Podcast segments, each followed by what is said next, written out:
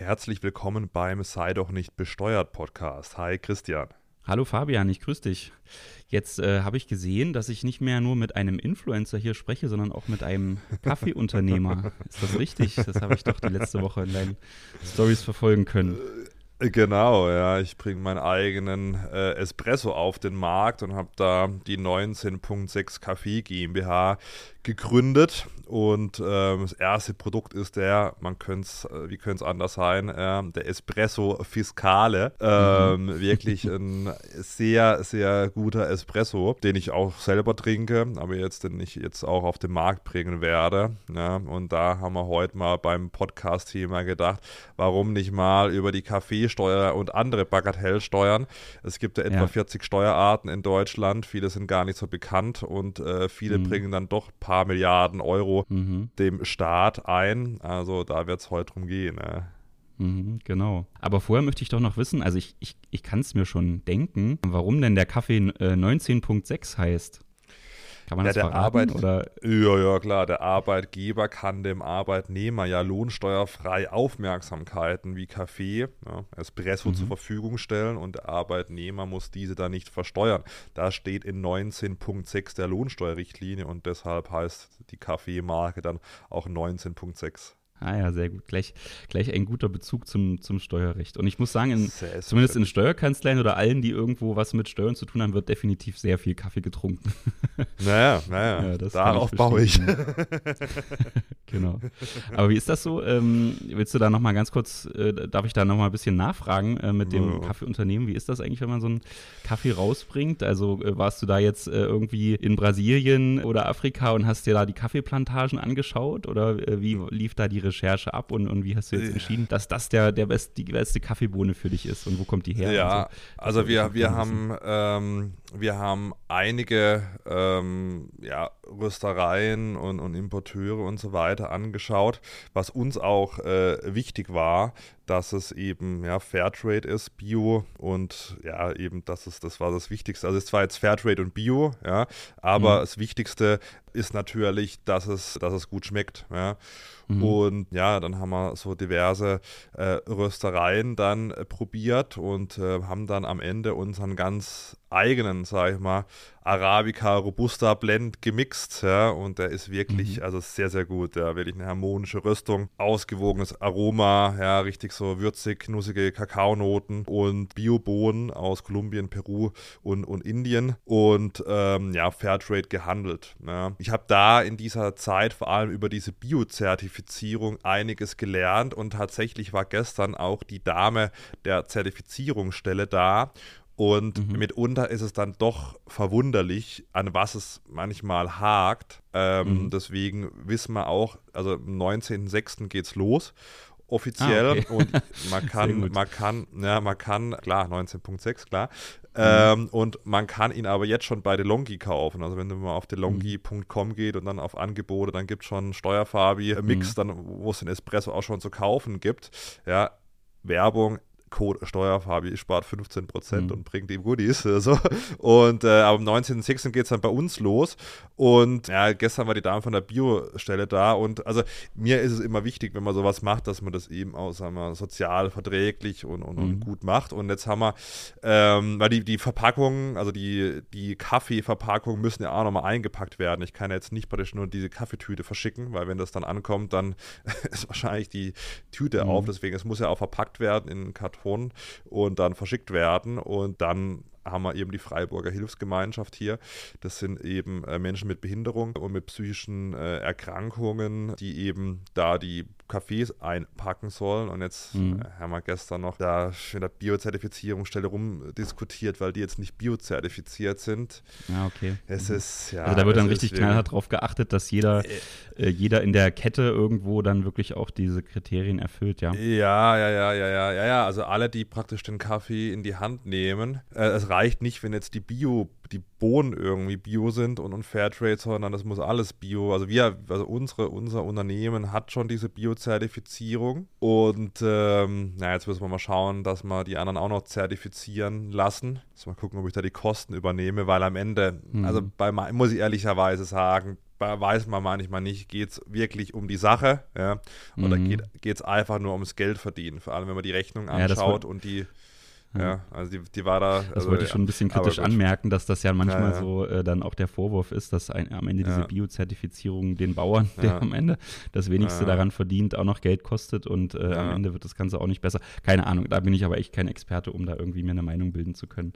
Ja, teils, teils. Also, ähm, ja, es, es, hat alles seine, Sch also mehr Sonnen- als Schattenseiten, aber bei manchen Entscheidungen mhm. fragt man sich das schon noch muss es denn sein oder kann man jetzt nicht einfach mal die Menschen hier in Freiburg das einpacken lassen? Ja, also, aber mhm. gut.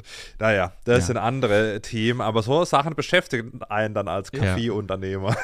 Ja, ja, und, und sag mal, hast du da jetzt dann äh, dein, dein Büro voll äh, bald mit vielen Kaffeesäcken, die sozusagen, also, musst du das dann auch lagern oder läuft das auch so wer, just in time? Wer weiß, ja, nee, es, es Lust, das Lustige ist ja, also wir haben eben diese, diese äh, Freiburger Hilfsgemeinschaft da ähm, angefragt gefragt. Die hat auch Lagerräume, macht das ganze Fulfillment, verschickt es auch, Sendungsverfolgung, mhm. Online-Shop und so weiter. Ähm, jetzt müssen wir mal schauen, eben, ob man äh, ob es jetzt äh, zu, zu Anfang jetzt in unseren eigenen Räumlichkeiten lagern müssen, wegen dieser Biozertifizierung. Mhm. Ähm, habe ich allerdings nicht vor, weil, ja, also ich habe ja das Büro auch hier in der Innenstadt, das ist jetzt auch mit den Anlieferungen. Ich sehe es ja, ich mhm. sitze ja hier mit äh, über einem Café sogar, äh, die, die Kriegsordnungsamt bekommt da auch immer äh, den, den, Föhn, wenn da irgendwie Kaffee angeliefert wird. Äh, mhm. Von dem her muss ich mal schauen, wie wir das regeln, aber am Ende gibt es immer irgendeine Lösung. Ja. Ich glaube, das bekommt man hin. Äh. Ja, sehr gut. Und die wichtige Frage, die ja noch zu beantworten ist, ist, wie teuer wird der Kaffee sein? Und die Frage, die ich dann natürlich besonders an ich habe, welche Rolle spielt da die Kaffeesteuer und andere Steuern bei der Preisfindung, die ja noch irgendwie ansteht, oder? Ja, ja. Ich hoffe, also das kostet nicht 1960. ja, ja, wa wa warten wir mal ab, ja, warten wir mal ab. Ja.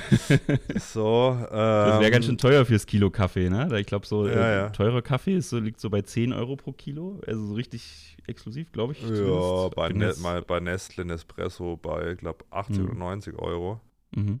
Ja, also ähm, 2,19 Euro die Kilogramm ist ja schon mal äh, die Kaffeesteuer. Mhm. Und ja, pro, ist natürlich pro schon. Kilogramm, ne? Also du musst wirklich, wenn du ein Kilo Kaffee ah, verkaufst, hast, dann, ist klar. Ja, ja, dann hast, dann hast du aber nicht, dann hast du ja noch nichts eingekauft, praktisch. Also mhm. das ist ja das Schöne.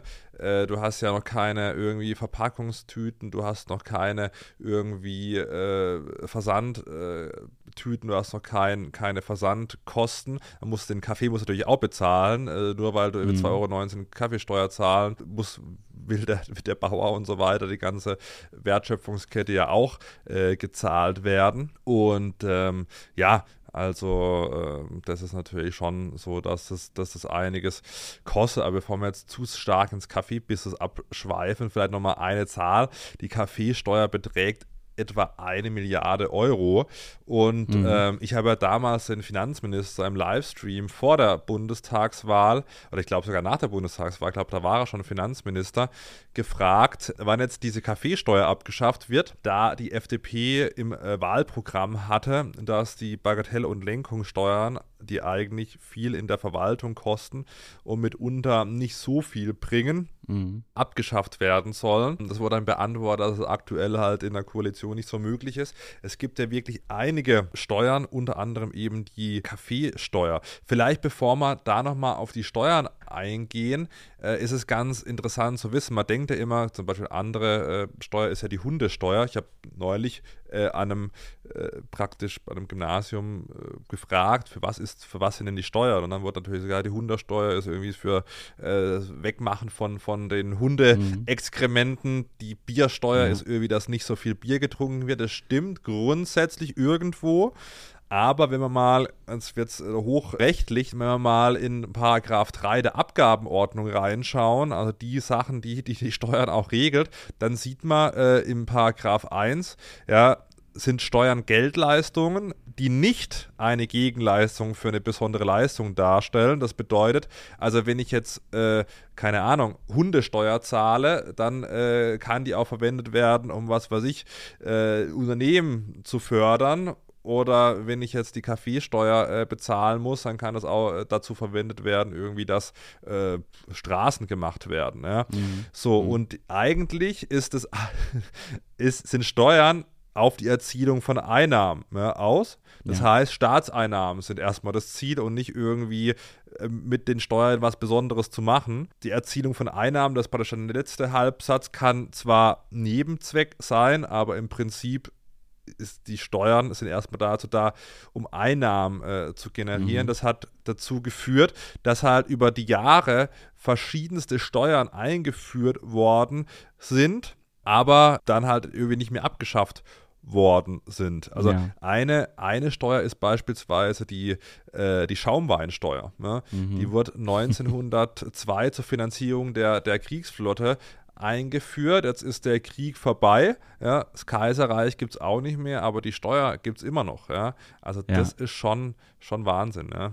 Ja, genau. Das haben wir ja schon oft äh, hier irgendwie bemängelt, dass wenn dann so ein neues Gesetz kommt, wo man sich jetzt so ein bisschen fragt oder auch natürlich eine, eine Steuerbelastung, was soll das, äh, dass man dann eben auch vermuten muss, dass die nicht so schnell wieder abgeschafft wird. Ähm, Genau, bei der Schaumweinsteuer ist das eigentlich sehr amüsant, wenn man das auch so ein bisschen weiterverfolgt. Äh, dann wurde es mal zwischenzeitlich ja doch wieder abgeschafft, dann irgendwie wieder eingeführt und in der DDR gab es die, glaube ich, auch gar nicht, habe ich gelesen, aber jetzt natürlich dann wieder. also schon, schon ja. lustig mit der Schaumweinsteuer, wenn man das mal so äh, historisch nachvollzieht. Aber es gibt ja eine Steuer, Fabian, die bringt da wirklich relativ viele Einnahmen, äh, sogar mehr als die Erbschaftssteuer. Und das ist die Tabaksteuer. Mhm. Äh, da kommen wohl äh, rund 14 Milliarden Euro bei rum jedes Jahr. Und äh, das ist natürlich dann schon was, äh, mit, mit, mit dem man gut rechnen kann, ja, was, was wirklich ein, eine, eine nennenswerte Einnahme ist irgendwo im, im mhm. Staatshaushalt. Und da ist die Lenkungswirkung sicherlich auch ganz, ganz sinnvoll, oder? Wie, wie siehst du das? Ja, das weiß ich, das weiß ich nicht. Also, wenn man sich das jetzt mal anschaut, weiß nicht, ob das so viel, ob das so viel bringt. Also ich habe das mal, ich habe mal ein Video dazu gemacht, aber das ist schon ein bisschen länger her. Die Steuerbelastung ist ja schon brutal. Also wenn man mhm. dann Mehrwertsteuer und so weiter raufrechnet und das alles mal so zusammenrechnet, dann kommt man auf fast mhm. 80 Prozent Steuerbelastung mhm. bei so einer Packung Zigaretten. Das ist schon mhm. absurd. Aber ich weiß nicht, ob deswegen weniger geraucht wird, weil man kann ja nie mhm. zu 100% sagen, also in der Zeit, wo die Tabaksteuer auch irgendwie erhöht wurde, so wahnsinnig viel hat sich jetzt am Zigarettenkonsum nicht getan. Also es wird halt mehr Shisha geraucht und es werden jetzt mehr E-Zigaretten geraucht und diese akkubetriebenen Vapes, ja, ist auch eine mhm. Katastrophe für die Umwelt. Ja. Liebe mhm. Grüße gehen raus an alle Vape-Raucher. ja, aber ich bin mir da nicht so sicher. Man sagt ja, Lenkung, Steuern sollen lenken. Also das, das logische Gedanke ist zwar schon, man erhöht die Tabaksteuer, es wird weniger geraucht. Aber ich weiß noch, ich habe hier beim Professor Raffelhüschen auch im Master in Freiburg äh, Vorlesungen gehabt und der hält auch wenig von solchen äh, Lenkungssteuern. Und die Frage ist, führen Lenkungssteuern wirklich dazu, dass da äh, sprichwörtlich gelenkt wird? Wird weniger geraucht, wenn die Tabaksteuer erhöht wird oder wird eher weniger geraucht, wenn es gesellschaftlich nicht mehr so akzeptiert ist, mhm, ähm, wenn es nicht ja. mehr so cool ist oder wenn eben äh, auf andere Sachen umgeschwenkt wird. Also die Shisha-Tabak, äh, das Shisha-Tabakkonsum hat enorm zugenommen. Da gibt es auch eine Zusatzsteuer pro Kilo Shisha-Tabak seit dem Jahr, glaube ich, ja, von 15 Euro das Kilo. Ich glaube, jetzt ist es 18 Euro. Müssen wir nochmal nachschauen. Und das steigt jetzt äh, bis 2000 irgendwie äh, 26 an. Ich glaube eher, dass solche, also das ist meine persönliche Meinung, dass solche Lenkungen, Steuern nicht wahnsinnig dazu führen, dass jetzt nicht mehr geraucht wird oder kein Kaffee mehr getrunken wird oder kein, kein Schaumwein mehr getrunken wird. Äh, ich glaube, die, ja, die konstanten Einnahmen zeigen ja auch, ja, dass es mhm. aus meiner Sicht, so wie es in Paragraph 3 der Abgabenordnung aussteht, dass es eben eher zur Erzielung von Einnahmen dient und mhm. äh, dass der Staat vielleicht gar nicht mal so happy ist, wenn nicht, nicht mehr geraucht wird, kein ja. Kaffee mehr getrunken wird, etc. Hm. Und du hast natürlich auch noch den Effekt mit der, mit der regressiven Natur so, solcher Steuern. Ja, also jetzt, wenn eben, sag ich mal, jemand, der vielleicht Sozialhilfe bekommt und dann halt vielleicht auch raucht, der gibt natürlich einen, einen sehr hohen Anteil seines äh, verfügbaren, äh, seiner verfügbaren Mittel dann eben letztendlich auch für die Tabaksteuer aus. Und äh, jemand, der vielleicht sehr gut verdient, der, für den macht das dann nur einen ganz minimalen Teil aus. Und so belastest du natürlich dann die, äh, die Personen, die vielleicht geringes Einkommen haben, deutlich stärker auch irgendwo prozentual, ne, durch diese äh, Steuern, die direkt am Verbrauch auch irgendwie orientiert sind. Das ist natürlich insofern auch so ein bisschen ungerecht, weil letztendlich die, die Steuerbelastung dann äh, trotz des, des niedrigen Einkommens dann bei den Personen recht hoch ist. Ne? Und man, ja. vielleicht kann man auch noch sagen, bei der Tabaksteuer, dass das Thema Schmuggel und, und Schwarzmarkt und so, ich weiß nicht, mhm. äh, wie du das siehst, da in Freiburg. Ich bin ja jetzt hier gar nicht so weit weg von der polnischen und tschechischen Grenze. Ich habe ja. ja. auch mal in Dresden studiert und äh, da sind wirklich viele Studenten immer rüber nach Tschechien gefahren, um alleine wegen den Zigaretten, die man da günstiger mhm. kaufen konnte. Äh, also das ist dann, glaube ich, noch kein Schwarzmarkt und nicht illegal, aber äh, da gibt es natürlich dann schon auch äh, Anreize, das dann vielleicht woanders einzukaufen. Ja. Ja, also in, hier ist ja die französische Grenze in der Nähe. Es hat mich schon sehr stark gewundert. Ich war mal vor, vor längerer Zeit aber schon äh, mit einer Dame in, in Straßburg unterwegs und die hat geraucht und dann hat die da so ein mhm. Schächtelchen Zigaretten gekauft mhm. und das war teurer als bei uns. Ja, also mhm. Frankreich ist scheinbar, ich habe jetzt nur praktisch eine, eine Erfahrung, aber ich gehe jetzt, ich sage jetzt mhm. einfach mal, Frankreich ist noch teurer als hier äh, in Deutschland und äh, okay. das hat mich schon stark gewundert, weil ich habe eher auch gedacht, hm, das wird wahrscheinlich günstiger sein, weil man denkt ja, ja immer irgendwie, äh, Deutschland ist in allem Spitzenreiter, aber da war die Packung äh, Marlboro Gold, das weiß ich noch, ja, äh, war da teurer als, äh, als hier, ja. Und hat auch anders mhm. ausgesehen tatsächlich, ja, ganz, ganz interessant. Okay. Mhm. Da würde mich natürlich mal interessieren, wie es zum Thema Vergnügen äh, aussieht im Vergleich zwischen Frankreich und Deutschland. Bei uns gibt es immerhin eine Vergnügungssteuer. Das spricht ja dafür, dass es hier tatsächlich auch Vergnügen gibt. Ja, ist aber auch ja. ganz interessant. Ja, da gibt es so äh, letztendlich drei Kategorien. Das äh, einmal Eintrittsgelder für Veranstaltungen, die da äh, eben nochmal besonders besteuert wird, nennt man auch Kartensteuer. Dann natürlich die Besteuerung von Spielautomaten, die Spielgerätesteuer und dann die Besteuerung von sexuellen Dienstleistungen, die Prostitutionssteuer. Und äh, das ist eben so geregelt, dass die Gemeinden das in verschiedenen Bundesländern äh, eben einführen können oder auch nicht. Äh, da gibt es eben dann ja bestimmte Kommunalabgabengesetze, die eben regeln, dass das in den Gemeinden eingeführt werden kann oder eben nicht. Und aber ich habe hier was rausgefunden zu ähm, oder lass uns vielleicht erstmal zur Kartensteuer kommen, äh, ne? also sozusagen die, die Steuer für die äh, Eintrittsgelder für Veranstaltungen. Mhm. Das sind zum Beispiel Diskotheken oder sowas. Ne? Also da kann es so eine besondere Abgabe geben, wenn man jetzt eben so eine Tanzveranstaltung äh, durchführt, dass man da was zahlen muss. Und jetzt habe ich mal irgendwo gehört, an, äh, an irgendeinem Tisch, an, an, dem ich mal abends mit dir saß, dass du tatsächlich mal in Freiburg eine, eine Disco betrieben hast. Ja, äh, nicht, in, nicht in Freiburg, sondern in, in, in Villingen, äh, Schwenningen. Ja, ja, das war noch, das war noch äh, schöne, schöne Zeiten, ja. Aber hast Musstest du denn du schon mal Steuer zahlen? Äh, ja, das waren, das war noch, das waren noch andere Zeiten, Christian. Ja, ah, ja okay. Na gut, ich sehe schon, da willst du gar nicht so tief einsteigen. Alles klar. So ist es. Äh. ja, lass uns mal vielleicht über diese Besonderheit sprechen, dass es ja nicht in allen Bundesländern Ländern auch praktisch äh, so ist. Ja, es ist, diese ganzen Vergnügungssteuern mhm. sind ja nicht in allen Bundesländern. Also beispielsweise Berlin, Hamburg, Bremen, Bayern, Saarland haben die ja gar nicht. Mhm. Und dann ist es sehr, sehr unterschiedlich bei der, bei der Kartensteuer, also wenn jetzt, wenn jetzt äh, Eintritt verlangt wird, aber auch bei, bei Spielautomaten und so weiter gibt es ja da interessante, interessante Regelungen. Was auch, was auch äh, interessant ist, ist die, ist die äh, sogenannte Vergnügungssteuer bei sexuellen Dienstleistungen, ja, die Prostitutions- oder auch Sexsteuer äh, genannt. Das ist, glaube ich, äh, noch spannender als meine Club Clubaktivitäten. Mhm.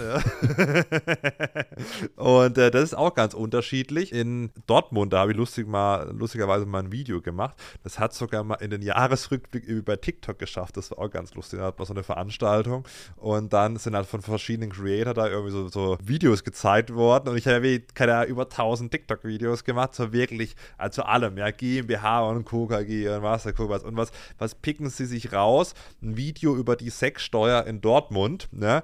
Da ist es nämlich so, man muss praktisch, wenn man da als Prostituierte oder Prostituierter eine Dienstleistung erbringt, dann 150 Euro pauschal monatlich zahlen. Man kann mhm. aber, glaube ich, auch 6 Euro am Tag zahlen, müssen wir mal rechnen.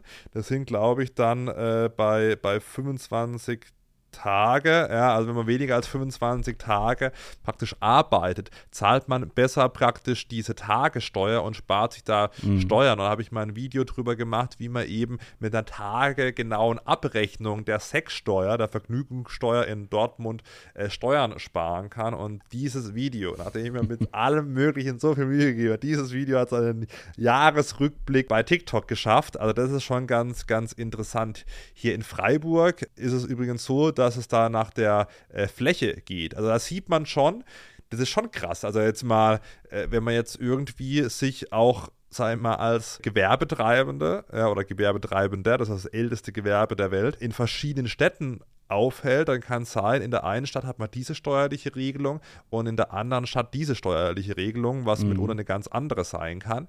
Das ist schon mhm. krass. Also wenn man in diesem äh, Gewerbe tätig ist, dann ähm, braucht man wirklich, äh, glaube einen guten mhm. Steuerberater, eine Steuerberaterin. ja. ja. aber das ist natürlich auch anspruchsvoll, diese 6 Euro am Tag dann irgendwie zu deklarieren. Das stelle ich mir auch ja. schwierig vor. Das habe ich jetzt persönlich auch noch nie gemacht. Für, für ja. Aber äh, da habe ich auch gelesen, äh, in Bonn gab es da wohl mal einen Steuerticketautomaten auf äh, eben so bekannten Flächen, wo eben diese äh, Dinge stattfinden, wo man sich dann eben dafür 6 Euro am Tag dieses Ticket ziehen konnte. Ja. Also äh, um dann diese, diese Prostitution nachzugehen. Irgendwie auch verrückt, oder? Das, das, oder ein interessanter Weg, dann die Steuern zu erheben, dass du dir ein Ticket ziehst für deine, ja, für deine Steuern. absolut. Ja, hier, gemischtes Hack macht doch immer die Folgentitel irgendwas mit Sex, weil sie gesagt haben, mhm. irgendwas mhm. mit Sex geht immer gut. Wir können natürlich diesen Folgentitel auch einfach äh, nicht irgendwie Kaffeesteuer oder Bagatell- und Lenkungssteuern, sondern einfach Sexsteuer mhm. nennen. Sexsteuer und andere Lenkungssteuern.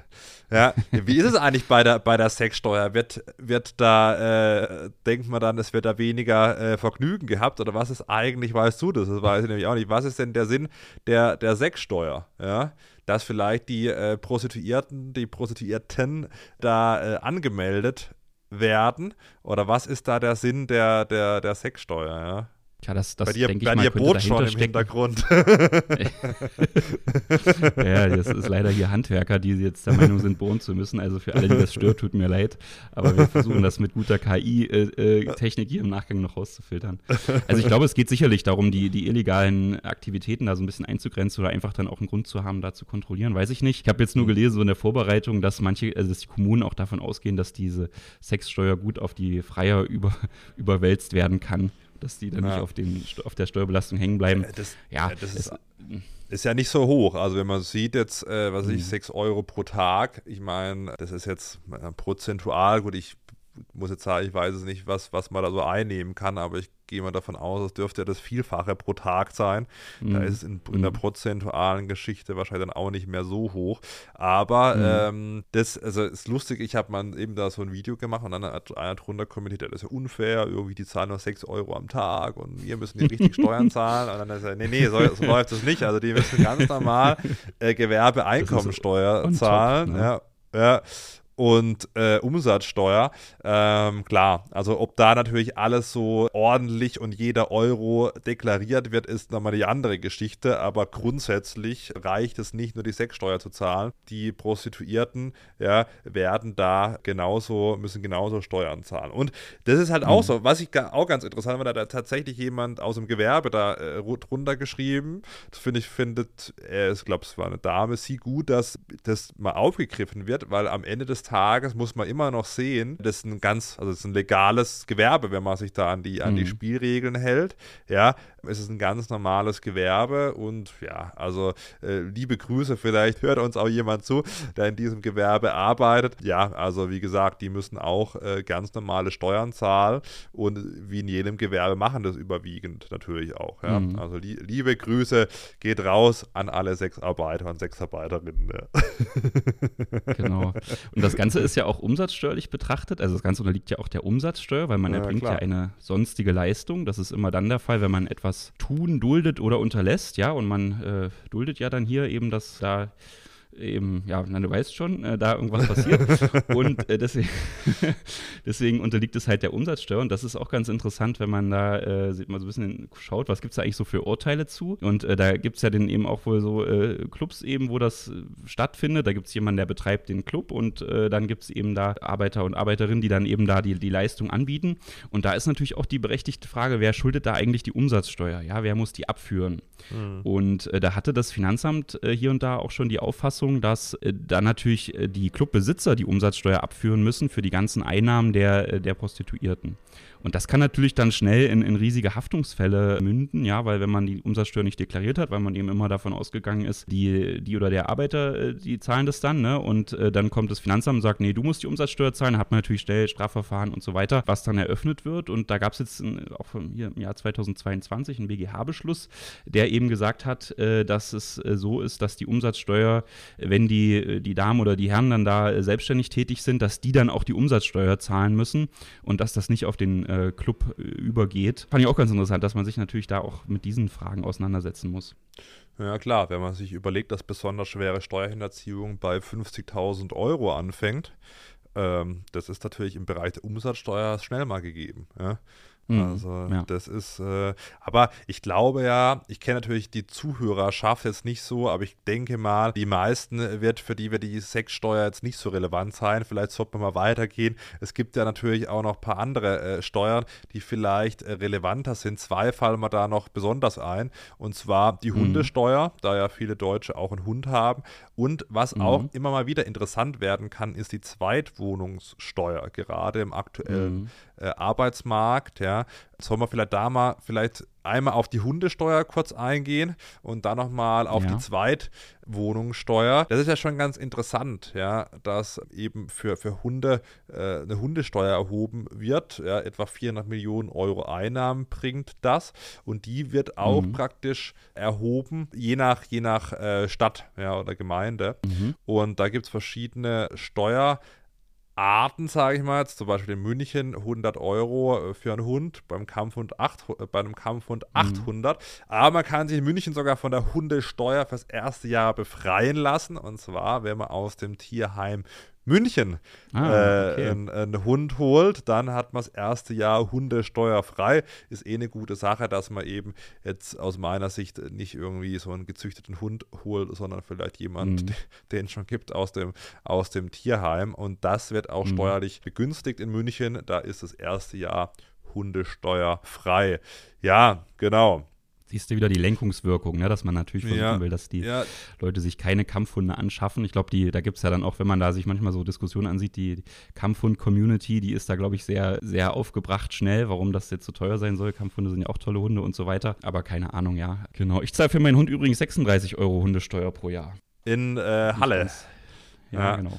Ja, da ist die Kaufkraft natürlich nicht so hoch wie in München. ja, ja, ja kann schon sein, klar. Ja, ja, klar. Also 100 Euro in München ist ja wie 36 Euro in Halle. so sieht's aus, ja. Das äh, würde ich gar nicht abstreiten. Ja, da ist ja die Miete ist ja fast zwei Drittel höher, dann passt's wieder, ja. Ja, genau. Also nicht nur die Miete ist höher in München, sondern alles, ja, sogar die Hunde. Was eine Überleitung zur Zweitwohnungssteuer, ja. Christian. Willst du uns da bitte was erzählen? Ja, Zweitwohnungssteuer ist eigentlich äh, auch eine ganz fiese Sache. Ich kann mich da noch erinnern, es gab mal die Diskussion, wo es darum ging, soll man sich durch eine strafbefreiende Selbstanzeige, die man ja, wenn man jetzt eine Steuerhinterziehung begeht, ne, und man gibt alles zu, bevor es entdeckt wird, kann man ja trotzdem straffrei aus der Sache rauskommen. Und da gab es auch im, im, Bundestag natürlich hitzige Diskussionen darüber, dass das natürlich viele auch falsch fanden, dass das eingeführt wird, dass man wirklich straffrei rauskommt, wenn man vorher alles aufdeckt. Aber da war ein gutes Gegenargument, dass sicherlich auch der ein oder andere Bundestagsabgeordnete Abgeordnete durch seine zweite Wohnung in Berlin die Zweitwohnungssteuer hinterzieht, weil er sie nicht angemeldet hat und dann ja vielleicht auch äh, gut die Möglichkeit haben sollte, das äh, wieder aufzudecken. Das fand ich irgendwie ganz, ganz amüsant, weil es ist natürlich so, äh, dass man da auch rein theoretisch in der Steuerhinterziehung wäre, wenn man eben jetzt irgendwo hinzieht und dann die, äh, die Zweitwohnungssteuer nicht zahlt. Mhm. Und wenn man wissen will, da gibt es auch eine Datenbank, zweitwohnsitzsteuer.de, da kann man nachschauen, welche Stadt das erhebt und wie, ah. Äh, wie hoch die, der, die Steuer ist. Und der, die Steuer hängt halt meistens von der Miete ab und äh, wird dann eben von einem Prozentsatz der, der Jahresmiete erhoben, 10 Prozent kennt man da. Ich habe hier gesehen, das höchste ist in, in Konstanz. Die nehmen 34 Prozent der Jahresmiete. Ja. Das ist natürlich schon heftig, ja. Ja, gut, also die Schweizer, die darüber kommen, ja, die sagen mhm. natürlich auch, was sind 34 Prozent der Jahresmiete. ja. klar. Sehr also, schöne Stadt, also die Bodensee-Region ist eh also wunder, wunderschön. Ja. Wenn ihr mal am Bodensee seid, Halbinsel Höri, dann geht ihr mal zum Kalle äh, Ammann, zum Hirschen, ja. Herrlich, ja, da oben. So, das war der, der Touri-Tipp, ja. Vor allem du sagst, du sagst da oben. ja, ja, ja, ja, ja, nee, nee, ich meine, viele, die, meine, das so, die das so beschreiben. Ja, ja, nee, nee, das ist, ist für, für die Bodenseeregion ist das schon höher gelegen. Das ist ein, mhm. ein Gasthaus, auch mit, mit sehr schönem äh, Hotel und es liegt praktisch auf der Höri und dann praktisch oben so eine Halbinsel und oben guckt man praktisch so runter auf den Bodensee, also mhm. nicht im Sinne von oben in Deutschland oben, sondern äh, eher in praktisch in der Erhebung oben. Und das mhm. Lustige oder das Traurige, das schönste Grundstück da eigentlich ist der Friedhof. Also wenn man auf dem Friedhof steht, hat man da rausragenden Blick auf den Bodensee. ja, okay. Also, ja, ja. Aber selbst Sterben kostet Geld, nämlich die Erbschaftssteuer. Mhm. Ja, so haben, wir schon, haben wir schon eine Podcast-Folge drüber gemacht. Ja, also die, Zweit, die Zweitwohnungssteuer, ja, das kann schon ordentlich reinhauen, ja. Mhm. Aber du hast es gerade eigentlich ganz gut an deinem Beispiel da klar gemacht, ja, was, wenn man dann wirklich sehr wohlhabend ist und deswegen auch sagen kann, okay, ich habe halt hier in einer, in einer, Stadt, in der es cool ist zu leben, halt noch eine zweite Wohnung, ja, dann wird am Ende wahrscheinlich diese Zweitwohnsitzsteuer einen auch nicht davon abhalten, diese, diese doppelte Miete zu zahlen, obwohl man das ja eigentlich damit erreichen will, ja, dass man eben in, in Ballungsräumen, wo es knappe Wohnungen mhm. gibt, wo man eben nicht so schnell eine gute Wohnung findet, dass man da die Person, die eigentlich dann nur einen Zweitwohnsitz hat, äh, irgendwie verdrängen will und, und die zu anderen Möglichkeiten zu, zur Hin- und Wieder-Übernachtung dann anhalten will, statt eben immer die Wohnung äh, vorzuhalten. Das ist ja so ein bisschen der Zweck, den man verfolgen will. Ich weiß nicht, ob das wirklich erreicht wird. Ich hätte da so ein bisschen meine Zweifel weil, mit den Argumenten, die du gerade gesagt hast, Fabian, ne, wenn da so ein, keine Ahnung, ist jetzt natürlich plakativ, aber wenn so ein Schweizer da eben in Konstanz eine, eine zweite Wohnung haben will, dann, dann werden denen die 34 Prozent mehr Miete auch nicht abschrecken. Äh, oder, oder mhm. Zweitwohnungssteuerbelastung. Ne? Ja. Ja, und es gibt natürlich auch Argumente dagegen, weil man zahlt ja trotzdem Grundsteuern. Ja? Also das ist im Prinzip zahlt man Doppelsteuern. Also wir zahlen, zahlen mhm. dann die Grundsteuer praktisch und zahlen dann nochmal die Zweitwohnungssteuer. Nur weil ich jetzt die mhm. Zweitwohnungssteuer zahle, kann ich jetzt nicht im Finanzamt schreiben, liebes Finanzamt, ich zahle die Zweitwohnungssteuer, streiche mir mal die Grundsteuer wieder. Ja? Also mhm. dann ja. zahlt man praktisch doppelt.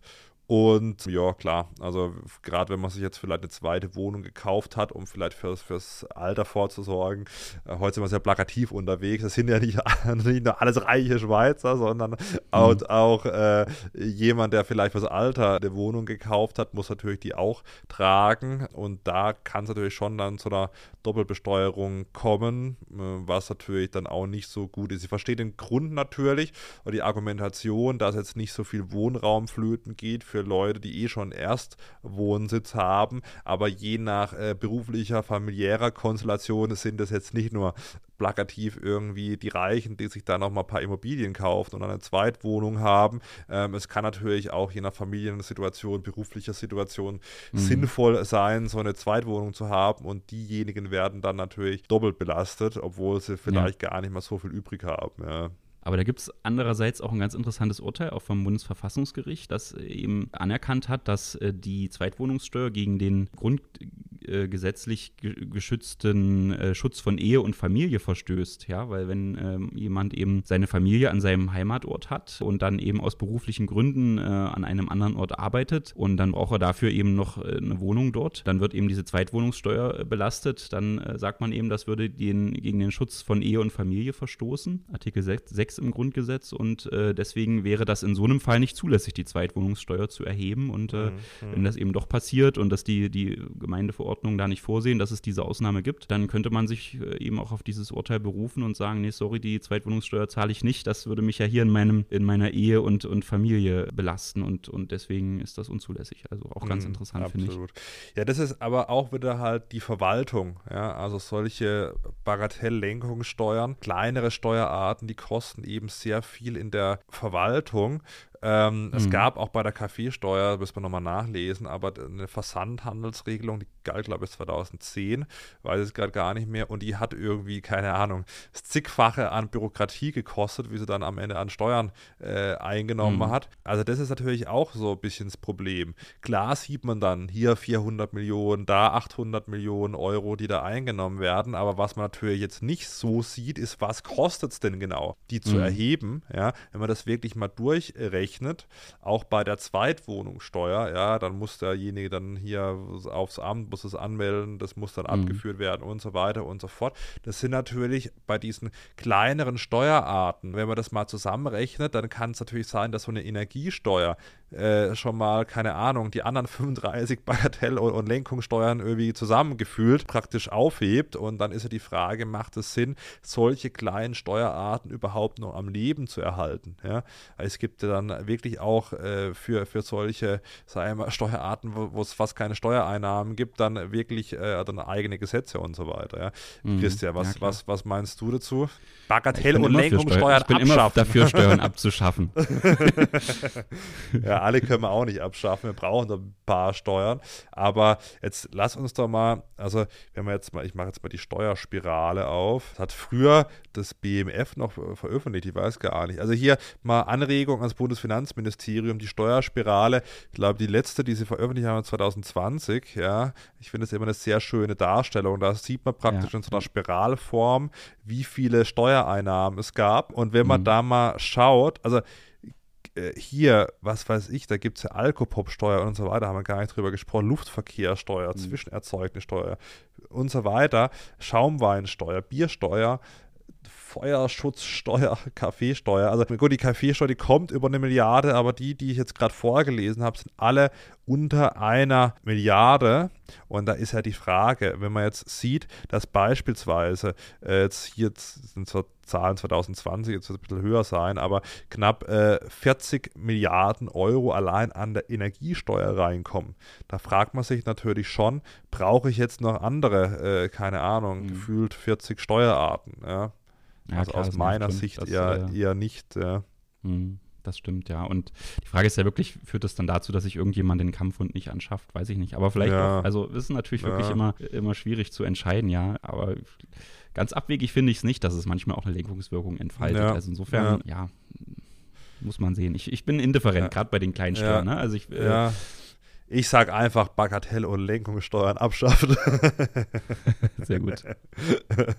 ja, jetzt sind wir doch mal durch äh, die Steuerarten äh, durchgehuscht. Denke ich auch ein ganz, ganz wichtiges äh, Thema. Ja, und vielleicht noch abschließend, also das ist ja auch so. Bei der Mehrwertsteuer ist es ja so, jetzt haben wir beispielsweise die Energiesteuer gerade nochmal angesprochen. Da ist es ja so, auf diese etwa 65 Cent beim Benzin kommt dann nochmal die Mehrwertsteuer drauf. Das ist äh, von der EU in der Mehrwertsteuersystemrichtlinie so genehmigt, dass die Mehrwertsteuer auch auf die Steuer erhoben werden kann. Also mhm. in die mhm. Bemessungsgrundlage der Umsatzsteuer, Mehrwertsteuer ist das dasselbe Synonym, mhm. kann auch die zugrunde liegende Steuer einbezogen werden. Und das führt dann natürlich dazu, dass diese Bagatell- und Lenkungssteuern dann äh, noch mehr Steuereinnahmen generieren, weil sie eben noch praktisch auf die Umsatzsteuer reingerechnet werden. Und da mhm das ist natürlich auch was, wo dann noch mehr Steuereinnahmen äh, praktisch rüberkommen. Ja, Umsatzsteuer etwa mittlerweile knapp eine Viertelmilliarde müssten sein, äh, Viertel, äh, Viertelbillion müssten sein, also 250 Milliarden Euro etwa, die eingenommen worden sind. Das ist eh krass gestiegen. Das hat mich gewundert, weil ich bin gerade am Buch überarbeiten. Ja, da mhm. soll im, im Herbst eine neue Version äh, rüberkommen und es hat mich gewundert bei der bei der Umsatzsteuer, wie stark die gestiegen ist. Ich habe erst gedacht, ich habe falsch geguckt. Jetzt pass mal auf. 2022 Einnahmen. Das ist schon, schon krass. 284,9 Milliarden Euro ist die Umsatzsteuer, ja, also einschließlich mhm. der Einfuhrumsatzsteuer, aber trotzdem, ja, und das ist schon krass. Ja, ist ja klar, durch Plus, die Inflation letztendlich. Ne? Ja, ja, ja, ja klar. Völlig, völlig selbstverständlich, dass aber, die dann automatisch steigt. Ne? Da gibt es ja dann keine Freibeträge oder irgendwas, die mitsteigen. In einem, könnten. Genau, in einem Jahr aber plus 13,6 Prozent. Das ist schon krass, ja. Mhm. Mhm. Also das sprich, entspricht ja ne? dann teilweise, äh, ja. weiß nicht, was die Inflationsrate jetzt war, das war, glaube ich, auch, ja, äh, kommt jetzt darauf an, welchen Zeitraum man genau betrachtet, aber das, wenn man die, die richtigen Monate sich raussucht, kommt man da, glaube ich, auch auf, auf, um die über 10 Prozent, ja, also das, das ergibt dann schon Sinn, dass das äh, eben genauso mit steigt. Und klar hast du dann natürlich jetzt auch die Beschäftigten im öffentlichen Dienst, die höhere Forderungen nach Lohn stellen und so, also irgendwo hast du dann mit der höheren Inflation natürlich auch mehr Ausgaben, aber die, die Einnahmeseite steigt ja deutlich stärker als, äh, als die Ausgabenseite. So müsste ja, es eigentlich sein. ja, Lohnsteuer ja. ist nur um 4,0 Prozent äh, hoch und eben die Umsatzsteuer um 13,6 Prozent hoch. Ja. Also mhm. man kann sagen, wenn man sich die Zahlen blank einfach anschaut, man kann sich weniger leisten in Deutschland. Ja. Mhm. Äh, so, ja, jetzt haben wir so jetzt haben wir so lustige Sachen gehabt, das war trübselig am Ende, aber trotzdem, ja, haben wir jetzt mal ein, eine Ritt durch die Bagatell- und Lenkungssteuern gemacht. Denke ich auch mal eine ganz wichtige Geschichte, dass man, sonst redet man immer nur über die großen Steuerarten irgendwie, mm, ja. Ähm, und glaube, war nicht schlecht, dass wir jetzt in Folge, ich weiß gar nicht, was, wie viele Folgen wir jetzt überhaupt schon äh, gemacht glaub, haben. Wir müssten bald bei der 30. angekommen sein, ich weiß Nee, nicht, nee, ich glaube, wir sind schon über 30, ja. Jetzt so, passen wir auf, okay. sei doch nicht besteuert. Ja, ja, das dürfte jetzt die 39. sein. Oh, cool. ähm, ja. Also gerne, gerne abonnieren, gerne eine Bewertung dalassen, Christian, und dann hört man sich nächste Woche mit dem nächsten Steuerthema wieder. Ja, so sieht's aus. Genau, bis nächste Woche, Fabian. Tschüss. Ciao, ciao.